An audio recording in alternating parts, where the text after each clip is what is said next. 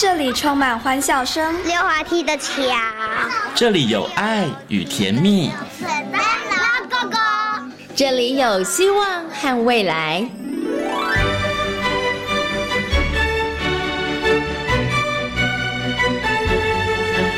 遇见幸福幼儿园，遇见幸福幼，遇见幸福幼，遇见幸福幼儿园。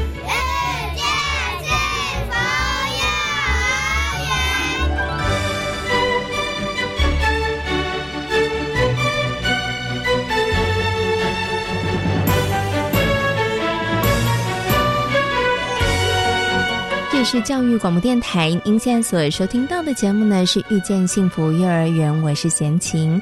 遇见幸福幼儿园节目呢是每个礼拜四的晚上六点零五分到七点钟，在国立教育广播电台的空中和所有的听众朋友们见面。在节目当中呢，会为大家介绍全台湾各个县市的非营利幼儿园以及准公共幼儿园，同时呢，也会在节目当中跟大家一起来分享讨论幼儿教养方面相。关的问题，在今天大手牵小手的单元呢，为大家邀请到了实践大学家庭研究与儿童发展学系的王慧敏助理教授，来跟大家好好谈谈，在幼儿园当中的美感教育课程要如何来设计哦。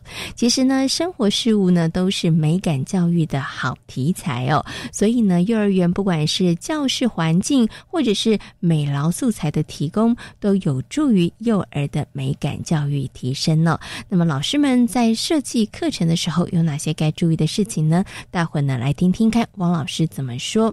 那么在节目的后半段呢，我们要进行的单元呢是幸福幼儿园。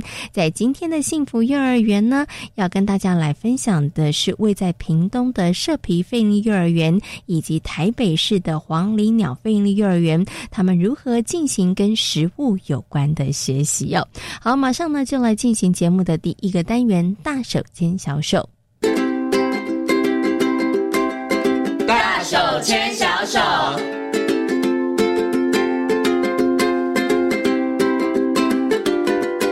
是教育广播电台，您现在所收听到的节目呢是遇见幸福幼儿园，我是贤青。接下来呢，在节目当中要进行的单元是大手牵小手的单元。在今天单元当中呢，很高兴的为大家邀请到实践大学家庭研究与儿童发展学系的王慧敏助理教授，邀请王老师呢来到节目当中哦，继续就儿童的美感教育呢来跟所有的听众朋友进行分享。Hello，王老师您好。呃，贤琴好，各位听众大家好。嗯，其实我们之前呢有跟大家谈到了这个美感教育对于幼儿的重要性，另外呢也谈到了这个幼儿在美感教育的学习过程当中，我们需要他们需要呢学会的一些指标哦。我们有提到了要探索，然后要感受哦。那么在今天节目当中呢，我们要就这个孩子的创作以及回应跟赏析的部分呢，要继续再请老师来跟大家进行分享哦。那我想呢，我们先就这个创作的部分。来跟大家谈一下好了，创作呢，大家可能马上会想到就是啊，我知道，所以在好多幼儿园里头有很多美劳的学习区哦，那个学习区是不是就让孩子可以去创作的部分了呢？好，呃，我们基本上来讲，如果是以美劳区来讲的话，哈。呃，它就比较直接是在美感的创作，是哎，没有错。那现在我们呃也在推所谓的呃区中区，所以美劳区是一个我们过往是比较一个大的一个概念概念。那现在区中区它可能还包括了啊，比如说我们讲美劳里边有所谓的呃美术跟工啊。那工就是工作，是。那工的话，像有呃粘土啊，粘土工啊，是木做的，对，然后串珠工啊，编织工啦，那或者是现在很流行的叫豆工，是拼豆，嗯。哼，好像这些，那或者是呃拼贴工，嗯哼，好，那呃或者是香港刚刚讲到的有一些的资源再利用的。哦，废物工是啊，这是以所谓的工的这一块。那另外一块的是比较是所谓的呃画画的这一块。哦，那画的话可能会牵涉到，嗯，有颜料、有工具、有不同的底材是啊。那比较常见的可能就是像水彩画，啊，对，所以美劳区其实是范围还蛮大的，嗯那现在有的就会把它分的比较细一点。是 OK，所以刚刚老师有讲到美劳区，当然就是大家很直觉的反应就是哇，这个就是一个孩子让孩子可以创作的地方，然后他可能跟美感教育其实创作的部分的学习指标有很大的关系。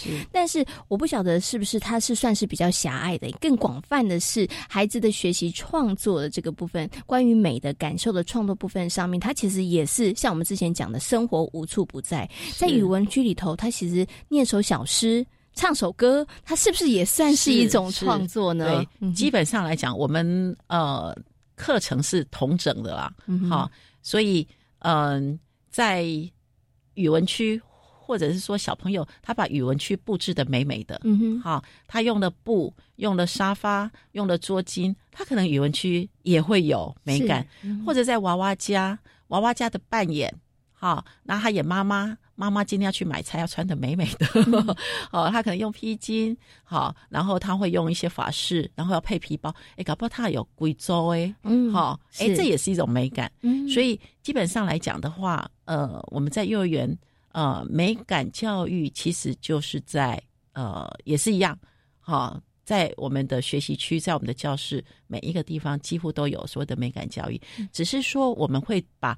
比较聚焦会是在美劳区，嗯，OK，好。可是，在其他的部分上面，它其实还是有了，对，对你还是可以让孩子去展现，比如说怎么布置这个娃娃的衣服，怎么搭，对不对？这个部分上也还是可以让孩子去做一个创作的部分，哈。好，那刚刚老师讲，但是我们比较聚焦的在这个美劳区，那我们回过头来讲了，刚刚老师讲美劳区里头，现在可能也有区中区，然后就是可能大的美劳区里面，我们还有在细分啦，有工区，然后有画区，那其实。准备的素材跟题材都不一样，想请问一下老师，所以在这个美劳区里面，大的这个美劳区范畴里头，是不是他准备的工具越多，就是他可以使用的美材越多，对于孩子的美感的那个创作的刺激上面，其实是会越有帮助呢？好，基本上来讲，我们会让孩子多元的尝试。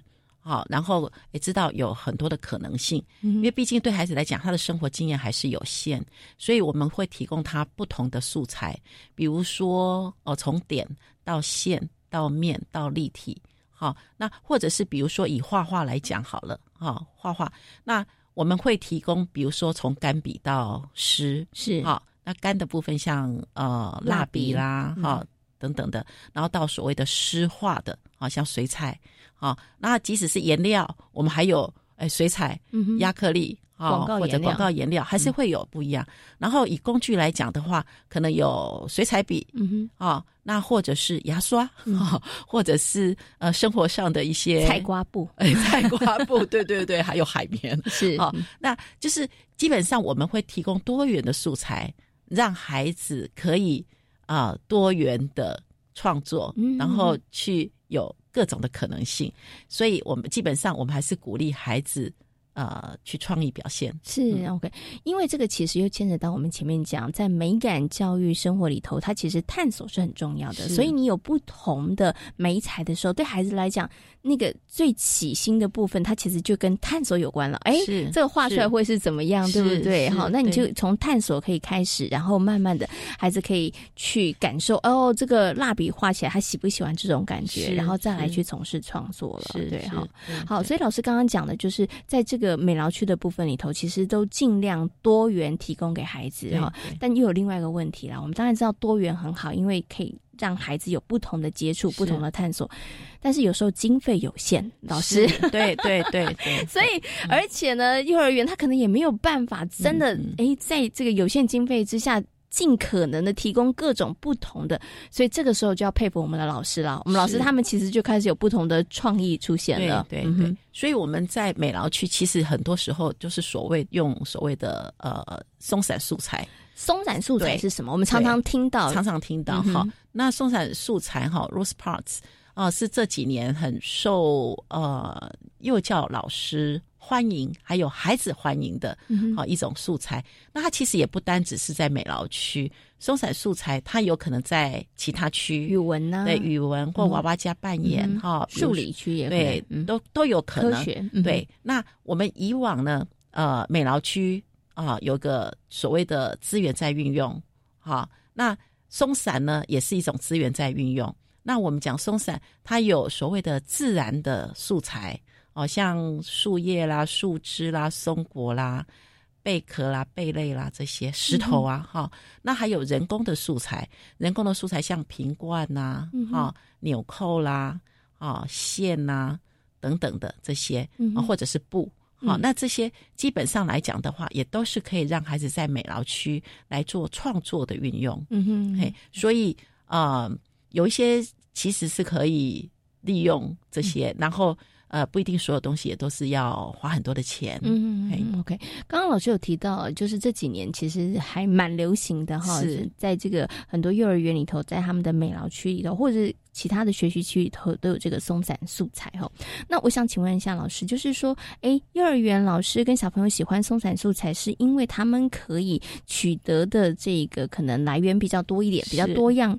以外，那其实真的对于教学或者孩子的学习上面来讲，这个松散素材的运用，是不是它真的也会有一些帮助呢？对，因为我们讲到说，因为它就是来自生活嘛，嗯，哦，来自它跟生活的连接度会比较高一点对对，或对跟生活连接很高。比如说，我们以举例子来讲好了，以树叶来讲好了，嗯，树叶它可以盖印，嗯，可以拓，树叶呢，它还可以拼贴，树叶呢，哎，它还可以。把树叶呢，按照它的颜色摆摆摆摆摆起来，嗯，哎，加个框，哇，我们在外面看幅画了，对，在外面有的画呢，哎，这个还不便宜，是，对，所以对孩子来讲，他可以去多元的去，呃，我们讲说，呃，去启发他对所谓的生活素材怎么去运用，嗯，那这些刚刚讲到树叶，它可能被拿来做运用、做排列。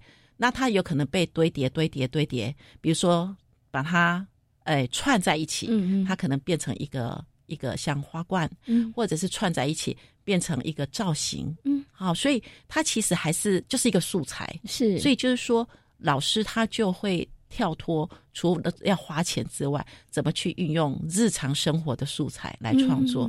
那其实现在很多。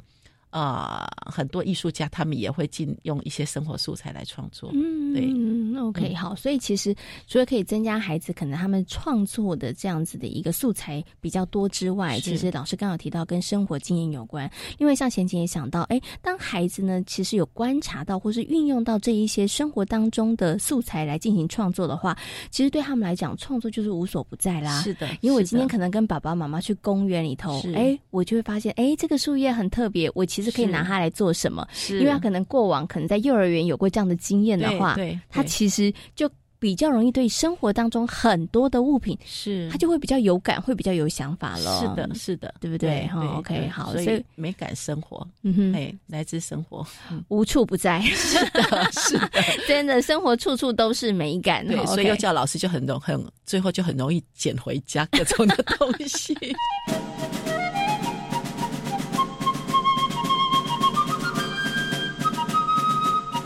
所以老师提到这个，我就想延伸问一下：所以小孩子在创作之后，小孩子怎么去收拾、回归原位这件事情，对，它也是重要的，对，对，重要。OK，好，除了它是生活纪律之外啦，其实我觉得也跟美有很大的关系。哈，好，那么在这个美感教育的学习指标当中，有一个呢是创作的部分。那再来呢，我们要请老师谈的呢，也是很重要的。不一定每一个孩子都爱创作，也不一定每一个孩子都觉得创作他可以做得很好。是，但是呢，我们接下来跟大家分享，就是在回应赏析这个部分上面，其实我觉得它其实很重要的，就是包含你对于这件事物你有没有感觉，你懂不懂得这个去欣赏。那请问一下老师，在这个部分上面的学习指标，要怎么样去帮助孩子达到这个部分呢？好。我们讲学习指标哈，比较会强调是老师的教学方向或老师的教学重点。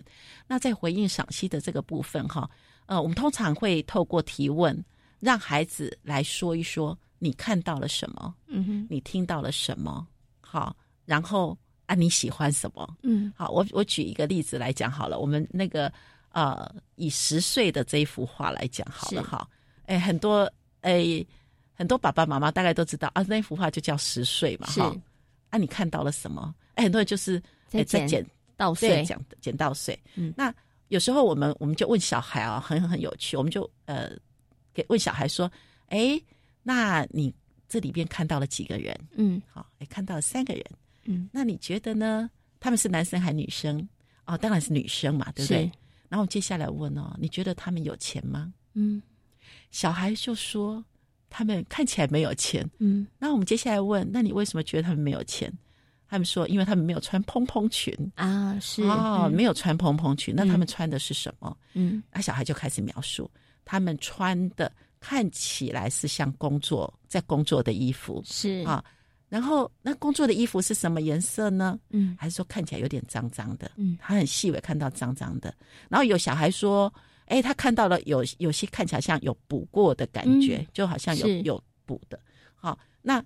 接下来再问他哦，那你觉得这三个这三个人呢？他们大概呃，他们的年纪，你觉得谁比较大？比较大？嗯哼。小孩说那个弯不下去的那个比较大。嗯。那我接下来问，那哪个比较年轻的？我说弯的最深的那个。好，弯的最低。问他为什么？他说腰比较软啊。啊，是。然后接下来就问哦。那他们在做什么？嗯，小孩绝对不会讲十岁。是，他说他们在捡东西。嗯，他说在就在捡什么东西？捡钱呐，捡地上的石头、马铃薯啊，很多。那小孩就就就天马行空。然后接下来问哦，哎，那你觉得这个时候是早上呢，还是中午呢，还是下午呢，还是晚上呢？嗯，哎，小孩就开始想啊想啊想，然后小孩有小孩就冒出说。我觉得他是下午了，嗯，就问他为什么，他说看到了影子。啊。啊，影子。是。对，他说小孩看到影子，他说看到了有那个地上有影子的样子，对，黑黑的哦。然后接下来问，那你觉得他们三三个是谁？然后就开始七嘴八舌，关系是什么？对对对对对，他们就开始七嘴八舌的啊，有的就说他们是一家人呐，有的讲说他们是邻居啊，他们就天马行空的去想象。所以，其实其实我觉得这中间的过程很有趣哈。嗯那这个就是回应，是回应你看到了什么？嗯，好。那其实我们很多时候也很少让孩子对他所看到的去做回应。那其实有时候就好像我们讲说啊，一棵树，然后你看到什么啊？就一棵树啊。嗯。啊，树上有什么啊？就树叶啊。是。所以就说。在回应的部分，其实我们就会把他看到的，或者是他听到的，他所感受到的说出来。嗯，他没有所谓对跟错，是对，就是你看到的。嗯，好，然后接下来才是所谓的赏析的部分。嗯，那你觉得你比你你你你觉得他哪个部分你最喜欢？哦，对。那有的小孩就会说：“我很喜欢颜色，对颜色，或者是他的表情、动作这些，那就那就会所谓的回应跟赏析。赏析的部分比较会是在你有一些个人的感受、感受判断。对，所以回应赏析很多时候都都会透过老师用口语，或者是让小朋友用肢体来做回应。比如说你看到了。”比如说，我们讲到带小朋友去动物园，那在动物园你看到了什么？说说看到大象，嗯，然后大象，大象长做什么样子？孩子用语言说：大大的耳朵，哈，粗粗的腿，然后走路很慢，走路慢慢的。哎，这是用口语，对不对？那老师也会说：那，那你用动作把你看到的回应，嗯，那孩子就会学大象用。手手当耳朵，当耳朵，或手当鼻子，对，然后卷长长的手当鼻子，然后学他的动作，咚咚咚咚，那这是用肢体回应，嗯，好，那也有可能就说，那你把你看到的用画画画下来，你看到的东西，因为不是每个孩子都很会讲，是。有的孩子是很会用肢体，有的孩子是他看到了，他很会用图像来。表现他看到的东西，嗯所以我们常讲到说，我们在回应，其实很多时候都会用比较直接是用问的，可是老师不要忘记了，可以让孩子用多元的方式把他看下看到的东西、听到的东西，然后透过不同的方式让他来做表现，来看呃表现他所看到的嗯啊这些的人事物。所以在回应的部分当中，回应跟赏析的部分当中，我发现提问很重要，就是大人的提问引导其实非常的重要，对不对？然后孩子的回应的部分上面，他可以有很多不同的形式的展现，他可以说话，他可以用肢体，他可以用画画、画图的方式都可以哦。那回应跟这个赏析它的差别就是呢，其实赏析有更多个人的这个感受，对个人感受跟偏好。对，不过刚刚老师这样讲，我就想到说，在幼儿园里头，其实我们从幼幼班一直到大班，对不对？可是如果是问那个幼小的小朋友，问他们回应会不会比较困难一点点？可能回应跟赏析对他们来讲会不会难度稍高了一点？因为幼幼班哈，两岁多还在学说话，有的孩子会说很多的话，有的孩子还不太会说会说话，所以有时候我们可能就是直接让他用动作啊，对，比如说你看到了大象哦。大象怎么走路？是啊，大象长做什么样子？哎，用肢体是啊。那或者是比如说呃，画图对，用画图把它画下来。啊，虽然他的画画还是。呃，比较抽象化，可是肢体是很多是幼幼班比较直接容易的。嗯，OK，所以其实幼小的小孩子，其实我们还是可以再做到回应跟赏析这个部分，只是说他可能在操作实际的执行层面当中，可能中大班他们的语言发展比较完整了，他们可以说的比较多一点点。那在幼小的小朋友，其实你还是要给他们有那个表达自己的想法的机会，可是就不一定要拘泥在说话了，对。你可以用动作，或者用画画，或者用其他的一个方式来展现哈，没有错。对，可是在这个部分上面，即使是小朋友幼小的小朋友，其实还是要做到这个了，回应跟赏析的部分。对，因为我们讲到说，呃，从发现美，嗯哼，到欣赏美，到表现美，嗯哼，好，那有发现了，好，然后也要让他表现看看，好欣赏，好表现，所以这个都还是呃。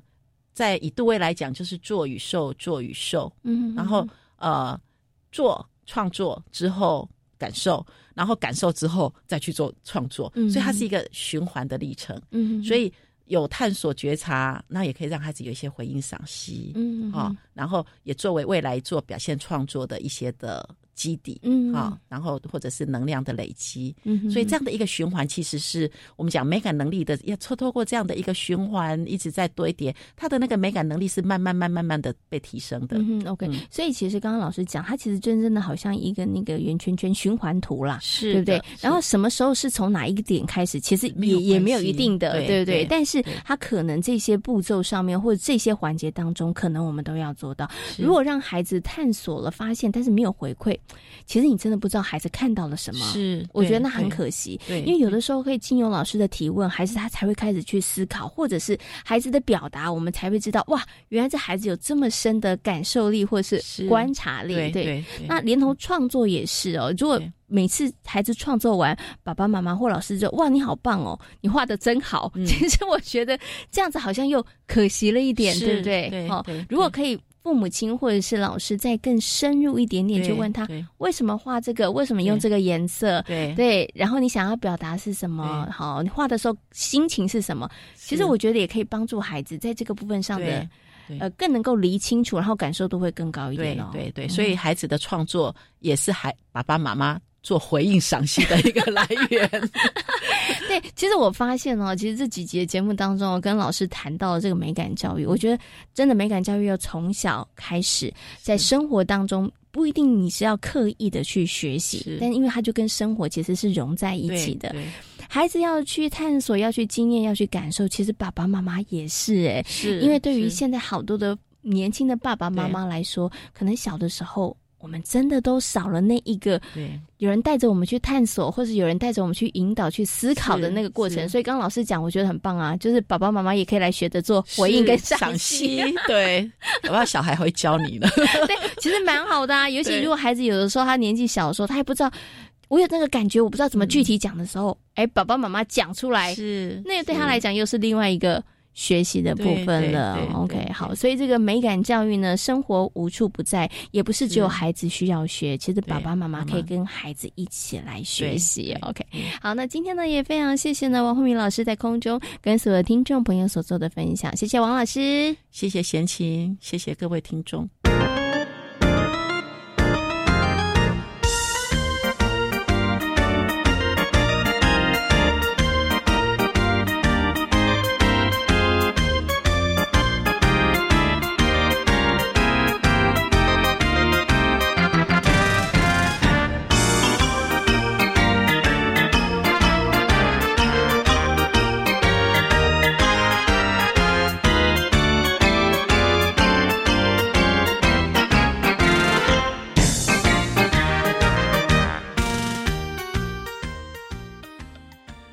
是临床心理师黄天豪。疫情期间，如果感受到焦虑、担忧等情绪，都是很自然的反应，多数人都能够慢慢的自我调试。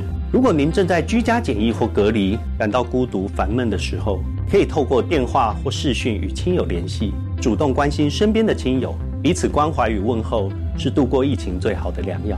也可以拨打一九二五安心专线或咨询卫生局社区心理卫生中心。有政府，请安心。资讯由机关署提供。大家好，我是罗威虎罗威讲的节目主持人香香，我是香香。分享每礼拜六、礼拜日早晨六点到七点，舒堂关心泰国太子的身体康健，提供客家法通、老年之心、老外还是贵有用、贵好嘅泰国太子嘅分享，希望带本泰国太子健康快乐嘅原发新生活，感受到老外好，老外强。我在课前会先利用英才网学习诊断功能，检测个别学生的学习节点，并且针对每个授课单元学生可能会有学习困难的概念来设计教学活动。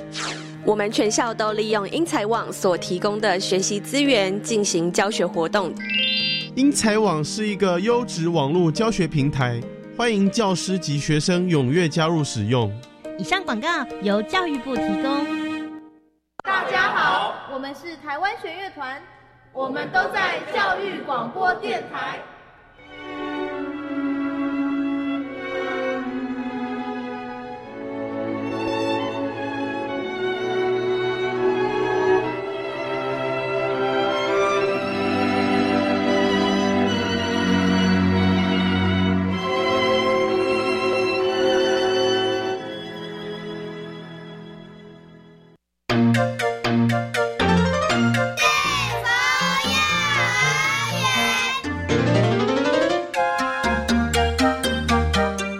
是教育广播电台，您现在所收听到的节目呢是遇见幸福幼儿园，我是贤琴。接下来呢，我们要进行的单元呢是幸福幼儿园。对于孩子们来说，生活就是学习哦，能力呢就是从点点滴滴的事物当中累积而来的，而食物呢也是孩子们每一天生活当中一定会接触到的事物哦。那幼儿园呢，经由不同的活动或者是课程设计，让孩子们。经由接触的食物，也借此培养不同的能力。位在屏东的社皮费力幼儿园，为了让孩子们拥有良好的环境照顾能力，所以孩子们呢可以参与点心的前置准备工作，像是切木瓜、切木耳哦。那除了精细动作的训练之外，孩子们对于食物还有饮食也有更多的认识和学习。接下来，我们就来听听看社皮费力幼儿园。陈红秀园长的分享。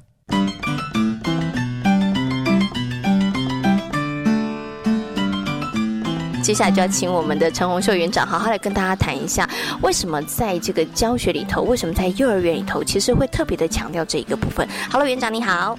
嗨，大家好，好，那我先想想，我先谈一下，就是说，我们为什么会让孩子做环境照顾跟生活技能？其实是我们最原始的概念，是我们希望孩子能够有自己照顾自己的能力。那你自己照顾自己能力，不是你注音符号多会写，不是你拼音多会拼。那所谓自己照顾，就是你的生活技能要够好。那再来，我们为什么会引导孩子环境照顾？是希望我们，我们希望孩子跟大地有连接，我们希望孩子跟土地有连接。那我们其实有一个，呃。应该是说我们自己也有一个目标，是我们希望孩子透过这些事情，他成为一个真正温暖的人，他能够去关怀环境，能够去关怀这个社会。那其实，在环境照顾的部分，我们做了一些改改变跟修正。好，比如说以抹布跟拖地来讲好了，其实我们也是试着各种抹布。你说孩子适合拧的啦，啊怎样大小他可以用啊，我们就去剪裁呀，然后去缝啊，好，然后再是拖把买来，我们就把它锯短，然后我们锯了两种尺寸，有符合小班的，有符合大班的，嘿，因为这些都是我们经过调整跟试做。首先你我们说的嘛，一定要先把工具准备好，那孩子才有办法去做嘛。那这些东西都是经过我们观察孩子的能力跟观察孩子的身高，然后做了一些调整。那所以你说孩子做不到吗？我觉得是大人要先把环境。的环境准备好，工具准备好，跟方法准备好，那孩子就会一点一滴的把它学起来，并不是说他们都做不到。那再来是，如果以烹调来讲，你说以切水果，说实在的。以菜刀的部分，大家认为想讲，哎呀，菜刀这当啊，被安做了，阿敢修复一下。其实我们也是用了各种各种的刀，比如说。呃，比如说小朋友的安全钢刀，我们也有用过，然后还有切切蛋糕的那种塑胶刀，我们也用过。然后比如说陶瓷刀也用过，陶瓷的刨刀也用过。然后还有呃，我们大人正在用那种水果刀，我们也都让孩子尝试过。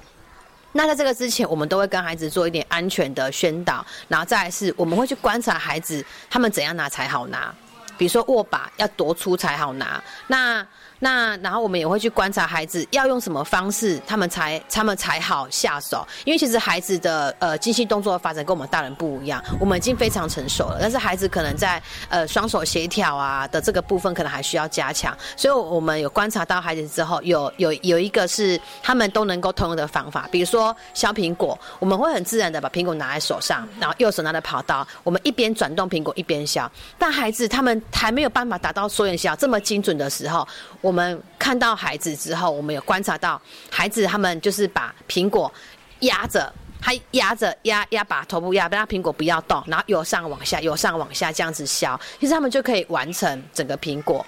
对，他我因为他们没办法说像我们大人一边手拿一边转，他们比较难，所以他们就固定式的旋，就固定在桌子上面，然后由上往下旋转。其实这样子完全不会有任何流血呀，然后削到皮的危险。你就是把孩子的方向性抓出来，然后鼓励孩子去尝试。孩子一开始当然也会害怕，但是我们就告诉孩子这些方法跟原则。那你说有没有受伤？有啊，当然有。但是我们就告诉孩子，你我们可以怎么样照顾自己？那。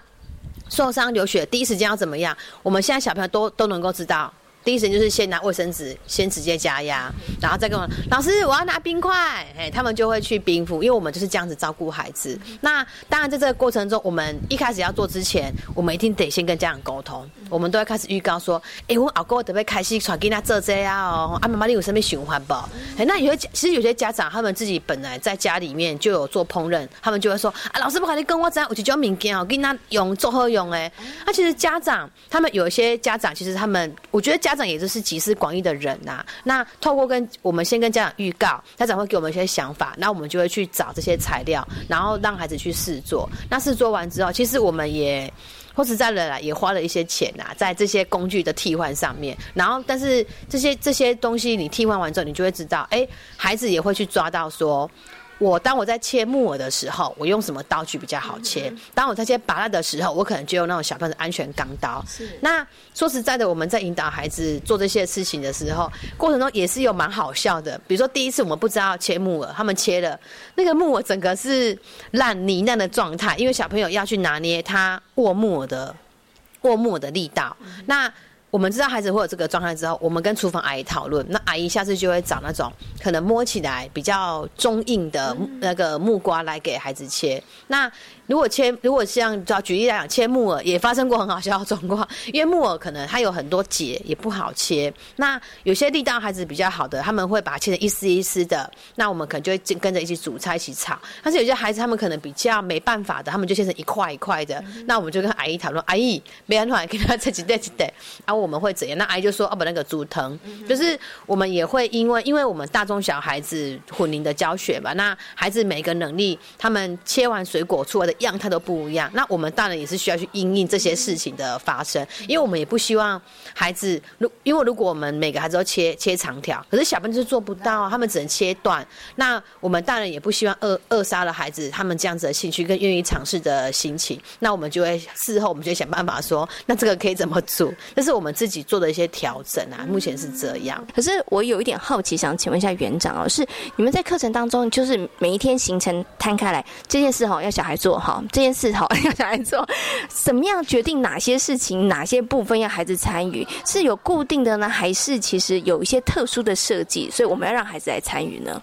好，基本上的话，你说环境照顾，你说好，如果以拖把来讲。我们一个班三四个孩子，也不可能一人一把，所以我们通常都会按年龄去分。比如说，哦，小班他们现在可能还比较不会掌握拖把的方向性啊，然后拧杆。那我们小班，我们就跟孩子谈好，哦，那小班我们就先来呃擦擦桌子，然后拧杆。嘿，因为小班可能要比较需要练的是他们自己手部的肌肉，那我们就会跟孩子来做工作的分配，然后他们就会去，比如说擦桌子、擦鞋柜，然后擦柜子。那可能比较中班的小朋友，我们可能就会加上。哦，那中班可能可以来试着，比如说折折东西。那我们可能有些收拾的部分，我们就会请中班的小朋友来负责折，比如说折抹布啊，抹布晒干把它折折好收起来。那大班的孩子，他们可能在拖地的方向性，可能力道就控制的比较好。那其实我们是有因为孩子的年龄跟能力去做分区。那小班他们其实说实在的，小班他们也会想要玩，他们也会想要尝试拖地。那没关系啊，那我们就跟大班的小朋友讲说。哎，那妹妹也想要拖地，那怎么办？那我们都会跟孩子讲说，那大班就会先把那个拖把拧干，然后给小班一个区域，就要小班。去自己尝试去拖，那说实在的，小班的方向性可能没有这么好，那我们老师可能就会在旁边带着他们先拖一遍。好，那我们如果以如果以环境照顾来讲的话，我们是有经过这样子的设计，那我们就会是每天早上一日作息来，你整理完书包的人，你就先去做这些环境打扫。那环境打扫，比如说，诶抹，诶擦擦桌子、擦鞋柜啊，整理环境啊，我们会用轮流的方式。比如说今天我们有拖把的小帮手，我们以前不是有班长啊、纠察诶纠察长或者是呃风纪股长，然后我们就有拖把长，嘿，然后今天就轮到你们五个，那明天就换五个，嘿，我们用这样子的方式，每天每天的慢慢的帮孩子把他能力给堆叠起来，但是也并不是说。全部的人一起拖，因为其实教室就这么小，那全部人一起拖，可能第一工具也有限，第二大家在操作的时候那个回转空间可能也会有互相干扰的地方，所以我们用轮流的方式。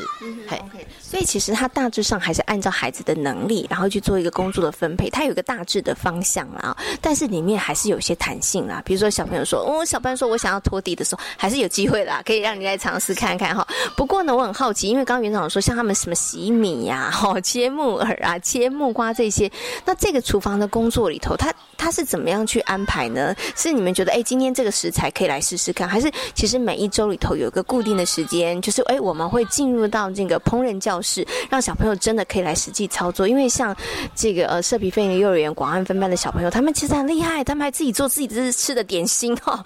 对，所以这个是怎么样去做一个规划跟安排的呢？好，那在这个部分的话，是其实我们，因为我们都会开每每每个月都会开餐开菜单，那我们就以菜单去设计能力。好，比如说洗米，因为我们有时候早上会吃粥，那洗米这件事情可能中小班要做起来或执行起来可能会比较困难，那我们就让大班。进行洗米，那我们现在大班很厉害，可以一边洗米，然后倒出来的时候手还要去扶着洞口，然后捞那些剩下米捞起来。这个可能跟之前稻米的课程也有一些关联性，对。然后再来是，如果哈，只是如果以蔬菜粥来讲，我们就把蔬菜粥分成能力去看待。那其实。中班可能就可以洗菜，那小班就可以帮忙负责剥。嘿，我们把一件事情呢分能力跟分年龄去把它拆成几个工作步骤，然后大家一起合作完成。那我们是固定每一天的早上的点心都让孩子去去做。嘿，那早上点心也不是全校也不是全班的人都做，就是我们也是用轮流的方式，就老师采分组轮流，所以每一个人都会有做到的机会。但是每一个人尝试做的可能都不太一样。对，那如果说那中午的水果的话，就是。是的，孩子他们会自己去切。那如果说今天的水果，我们会去判判，稍微去判别一下。如果今天只是负责切，好，比如说柳丁，只有切的一项技能，那我们可能就会让中小班来尝试比较多。但是如果是苹果，它有两个技能，它又要跑到，又要先削，又要切，又要去籽，那我们可能就会让中大班的孩子来尝试。那如果当然真的有小班真的很想很想要参加，那我们就跟大班的讨论，弟弟妹妹很想参加怎么办？然后我们就会请大班。先把那个跑的动作都做好，只剩下水果，让小朋友让小班去做切的动作。可是我们是看孩子的能力，然后来决定说，那他们要做到什么样的程度，并不是说小班就开始马上来刨刀，马上来削水果。那其实孩子能力还没有到那边的时候，我觉得孩子也会受挫，我们大人肯定会很担心他在操作工具上的安全。对，好，那其实刚刚园长其实前面有提到啦，要煮呃就是煮点心之前，其实会广发这个讯息让家长知道，真的很棒。有些家长他也会提供一些资源，对不对？但是会不会有一些家长他其实是？担心的，或者是有一些可能长辈他会说，我的孙子在家里我都舍不得让他拖地哈，怎么来学校还要拖地哈，还要洗米，他会吗？或者是说，哎，拿刀子很危险的，像桃子刀很利，是不是家长他们其实也有这个部分上面的担心？像这个部分其实。一定有了，因为现在生的少，阿妈都会说我们这是金孙啊，哈什么的。但是我们会透过一些，比如说我们会有班亲会，我们提出班亲会的时候就会开始跟家长沟通。那在班亲会的时候，我们就会秀照片。秀影片，告诉家长我们怎么引导他们，啊，我们做哪些安全上的措施，然后用影片跟照片来告诉家长说，其实孩子是可以做得到的。对，那当然，呃，我们这样透过几次沟通下，如果家长他们还是有疑虑的，我们就说好，那没关系，那我们先让他观察，或是我们跟家长沟通说，那没关系，不然我们就先让他做菠菜的这件事情，你不用用到工具的。那其实其实，诶，试了一段时间，一个月两个月下来，孩子他们自己也会想做。然后孩子会想做之后，他可能回去会跟妈妈沟通，那妈妈可能就会来跟我们沟通，那我们就会教妈妈说：“妈妈，要不你要不要先在家里面你自己先试试看？然后也让妈妈去了解说，他孩子的能力到哪里，能不能能不能去应这些事情？那我们我们我们在学校，我们就会跟妈妈说，那我们就先带孩子，我们就先带他的手切嘛，让孩子先熟悉那个力道跟方向性之后，我们再慢慢的放手。我们用这种比较。拆很细步骤，就是这些这些这样更担心的，我们就会把步骤再更拆细一点。从老师的完全协助到半协助到口头上引导，我们可能就会有几个阶段性的目标，对，然后来让家长觉得他他放心了，他可以放手让孩子去做。说实在的啦，一开始要让大家放手，老师自己都很担心的，怎么可能说家长说一下就放手？一定会有经过一些策略跟阶段性的目标，对。所以，我我觉得今天园长跟大家分享里头哦，大家都一直知道，尤其现在啦，教学的方式里头，动手做这件事情对孩子来说很重要，因为是做中学嘛，哈，他只有真的自己亲手做了，他其实才可以深刻的学习到，哈。那在这个过程当中，我们知道孩子会培养很多的能力，哈，那很多的能力也会在这个过程当中积累。但是园长今天跟大家分享一点，我觉得非常重要，就是除了培养孩子的能力之外，了解孩子的能力发展到什么程。程度也很重要，对，因为当你知道孩子的能力到什么程度，你才能够做更好的一个课程的设计，才会让孩子在这个过程当中他不会受挫，他能够一步一步一步，然后让他自己的能力会建构的更完成哈。所以我觉得这两个部分上面，它其实是要并行的哈。那今天呢，也非常谢谢呢陈红秀园长跟大家所做的精彩的分享，感谢你，谢谢，谢谢大家。位于台北的黄鹂鸟飞鹰幼儿园，在学习区内呢设置了烹饪区，而他们也将 STEAM 教育呢融入在烹饪区当中。孩子们透过不同的感官还有实作的过程，了解食物，也进入科学领域的探索。接下来呢，我们就来听听看黄鹂鸟飞鹰幼儿园林巧云园长的分享。Hello，两位好，好，主持人好。哦，主持人跟听众大家好。那我想呢，是不是可以先请大家来分享一下啊？因为在黄鹂鸟飞鹰幼儿园，我们有这个烹饪区。可是我们为什么会设置这个烹饪区？很特别，它其实跟呃园内我们引进了 STEAM 的教育跟概念有关。我想是不是可以先请黄老师跟大家来谈一下好了？为什么引进 STEAM 的一个观念、教育的理念、想法，然后我们要设置烹饪区？可能这两个的连结度，大家会还没有办法把它 catch 到。嗯。好，就是其实我们会有，因为其实黄鹂鸟在成立之初，其实我们都一直有跟着，就是佩蓉林佩蓉老师、林佩蓉教授他的那个环境工作坊，所以我们采学习区的模式。然后也因为我们后来有到德国去参访，然后台北市教育局也提供了有这样子的一个学习参访的机会。然后后来我们的社群有成立一个 STEAM 的工作坊，然后我们也是跟着。跟着那个工作方一起的学习成长。然后，所以在那个 STEAM 里面，我们就是也听从老老师到底觉得，我们有先做园内老师自己的规划，他们觉得我们哪一区可能可以比较容易去看到那个 STEAM 精神，因为先聚焦嘛，所以老师们很很有趣选的烹饪区。那这也是我们黄鹂鸟为什么会选择用那个烹饪区来那个作为我们那个 STEAM 的比较在呃专专注跟研读的一个区角的。好，不过我要请这黄老师帮大家补充说明一下哈。虽然我们之前常听到这个 STEAM 哈，我们也在节目当中介绍过，但是我要请王老师稍微提点大家一下，这个 STEAM 的一个教育的精神跟理念是什么？哦，当时对，就是他美国提出来，然后他希望能够孩子在那个科学、呃，科学、科技、工程、艺术、数学这方面，他其实能够有培养孩子能够有动手做，然后发明跟创新的下一代。然后如果再怎么样把它转型运用到。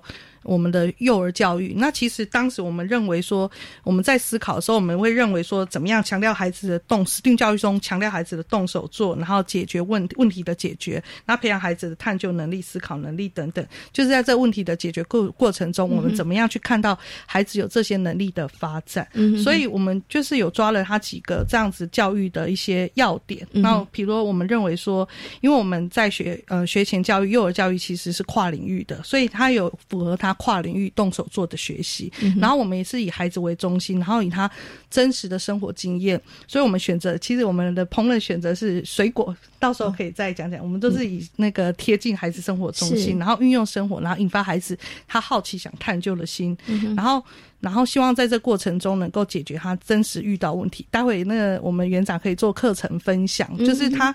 那很有趣，苹果它要切，可是会滚动，怎么办？好，或或是盐跟糖加错了，哎，味道怎么会有不一样？好，然后希望让孩子是有信心，然后感觉就是自己是有能力的。然后我们也非常的重视，是说啊，把它融入到学前幼儿阶段的时候，我们非常强调的是无感的学习。所以我们认为说，知识不是只是。单靠他的脑来学习，所以也是一样在呼应，就是在这过程中怎么样，就是让孩子动手做，然后他亲身去体验，然后然后那个解决他的困扰跟问题，然后也是帮助孩子找到他学习的热忱，然后运用他所学习到的那个知识能够解决问题，然后找到自己他他找到自己他喜欢的学习航道，然后能够主动学习，所以我们觉得还是是。引发他主动探究、爱上学习，然后在那可是在这个过程中，怎么去看到？哎，我让这样子的一个教学活动，可是孩子在这过程中，他有。融入了这样子并的五个精神，那的确是必须就是要在细细部去探究。对，OK，好，所以其实刚王老师有跟大家做一个更详细的说明呢，就是 STEAM 它的一个教育精神是什么？孩子动手去做，然后呢去发现问题、解决问题，然后但是呢这些问题又跟孩子的生活息息相关。所以为什么为什么我们选择了烹饪区？因为大家每天都要吃，好，小朋友其实也还蛮喜欢吃的，对不对？好，我想接下来呢就要请乔云园长来跟大家谈谈了，到底怎么。怎么样把这个 STEAM 的精神，然后呢，在我们的这个烹饪区里头、烹饪角里头，然后呢，好好来运用哈。我们就从刚刚这个老师讲，我们先从那个五感好了，就是不同的颜色或者是不同的气味，你们怎么样去启动孩子的？嗯，我们学校会做那个。烹饪现在就是在从水果开始，因为我们每天早上的点心都是吃水果，其实就孩子就会开始就是带孩子可能闻一闻水果的味道，然后看看水果的外观，然后孩子可以去练习切水果。那切水果，他们就会发现说，哎，其实苹果我切为什么苹果会一直滑掉、一直滚？啊，原来就是你可能水果要怎么摆比较好切，那怎么样的刀具，嗯，哪一种刀子比较好切？那孩子会自己去找答案，是对，然后呃。那切了水果之后，他们会做一个摆盘，其实有关美的一个概念。那对，那现在我他们进行到就是水果切完水果之后，那水果还可以做什么？那孩子就想到，哎，我们可以打果汁。嗯，那在打果汁的历程中，他们就发现，哎，我今天水加一百五，加两百，不，这个量打下来的水果的，其实跟果汁跟浓稠度不一样，不一样。对，然后浓稠度不一样。那有打苹果汁，就发现说，哎，苹果汁。会合起来，呃，颜色会变。嗯，那摆着的话颜色会变，然后呃，喝起来感觉有渣渣在里面。是，那有渣渣要怎么办？那刚好我们上学期有做布丁，他们有一个过筛的概念，他就说啊，我们可以把它过滤掉，这样子。对，那还然后就是一直在这历程中，孩子一直在发现。问题一直在探究。嗯哼，对，所以你看孩子也会结合他上学期的经验、旧经验，所以我们让孩子自己去想，我们也没有想到说要讲那个为什么，他们自己就说啊，喝起来好像跟外面喝的不太一样，然后就想到上学期的那个过过筛的概念，他就会把它给融入到里面。对，这孩子超乎我们想象。是这样，对。所以其实从刚刚这个乔园长跟大家分享里头，我会发现，哎，其实怎么好像孩子思考的都真的很科普啊，然后很科学，很符合 STEAM 精神。所以我不免想要问，是老师偷偷引导，就是说，哎，你有没有发现啊，苹果汁的颜色会变呐？还是说，哎，你们没觉得苹果怎么难切啊？是老师有在旁边偷偷引导吗？还是孩子在那过程当中，他们其实真的也是五花八门的问题，其实都会提出来的。其实孩子他们在老师在旁边观察的孩子，他可能以水切水果来说好了，他水果摆着，那孩子就会发现说，哎，为什么我总是切不好？嗯嗯，那旁边人可能就切的比较好，他就会去看，哦，原来。嗯嗯，观察中他可以发现说，哦，原来是用这样子的方法切是比较好。那为什么切？有可能也是刀子的关系。嗯，那有时候老师因为不同的孩子嘛，有的孩子可能要有一点小暗示，那有的孩子他会自己去发现。是，对，OK，好。不过这个都是孩子自己探索，因为我都。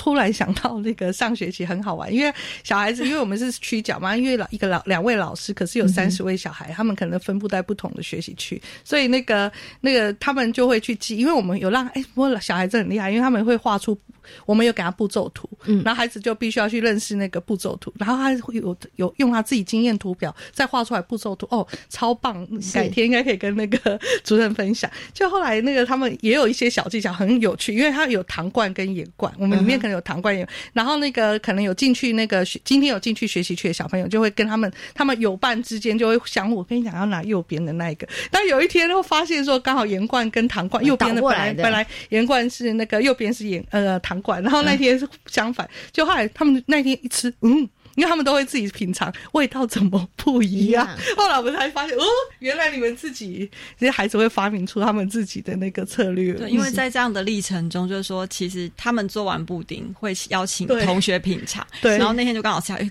好，而且很咸，一样的糖，一样的糖的量，一样的盐的量，竟然是这么的咸。哦。所以他们那天做出来是咸布丁，咸，而且他们觉得非常的咸，然后所以他们就开始说，哎，为什么今天会？会有为会为什么布丁会是咸的？然后他们就去看说，哦，原来两有两个罐子。然后去发现比较说哦，原来一个是糖，一个是盐啊，然后再做一个观察比较的讨论跟记录。对，所以会让他们再更细部，然后老师也会再去规整说，哎，那糖跟盐到底有什么不一样？他们就会细看。然后小孩子的想法也很有趣，所以他们在做那个布丁的过程中，那个气动啊，然后然后怎么样，到底怎么样是好吃？当然甜度甜度，他们哎小孩子的那个想法，老师有让他们表决，哎，这个孩子的想法。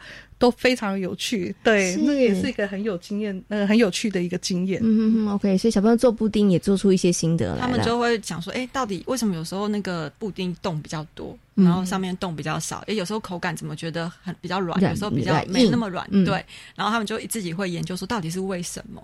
那他们其实有去探究说，会不会是因为我们在打？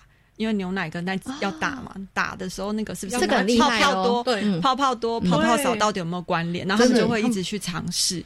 这都不是我们老师教给他的，然后他们自己对就会去发现，要是要打几下，然后是泡泡多。他们 小孩子语汇跟我们大人思考的可能都不太一样。对，OK。可是我觉得这个就是一个科学的精神啊，对，就是一个探究的精神。他想要知道说，那到底为什么它当中会不同？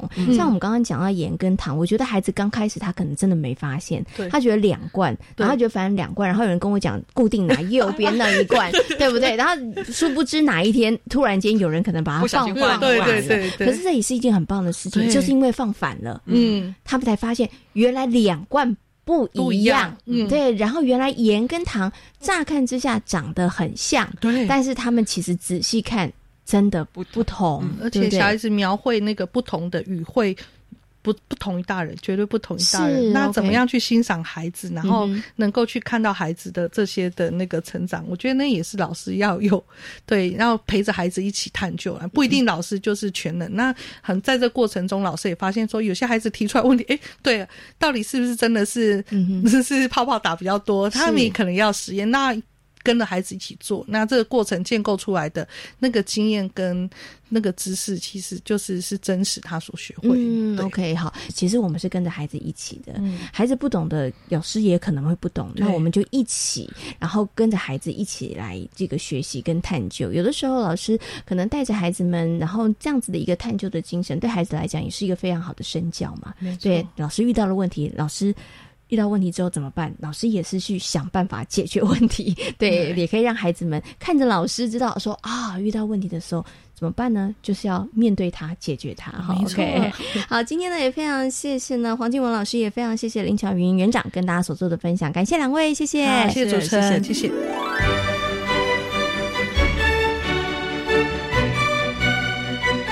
在今天节目当中呢，为大家邀请到了王慧敏助理教授，跟大家谈到了美感教育课程的设计。另外呢，也跟所有的听众朋友分享了社皮费力幼儿园以及黄鹂鸟费力幼儿园有关于食物的一些学习课程呢。感谢大家今天的收听，也祝福大家有一个平安愉快的夜晚。我们下周同一时间空中再会，拜拜。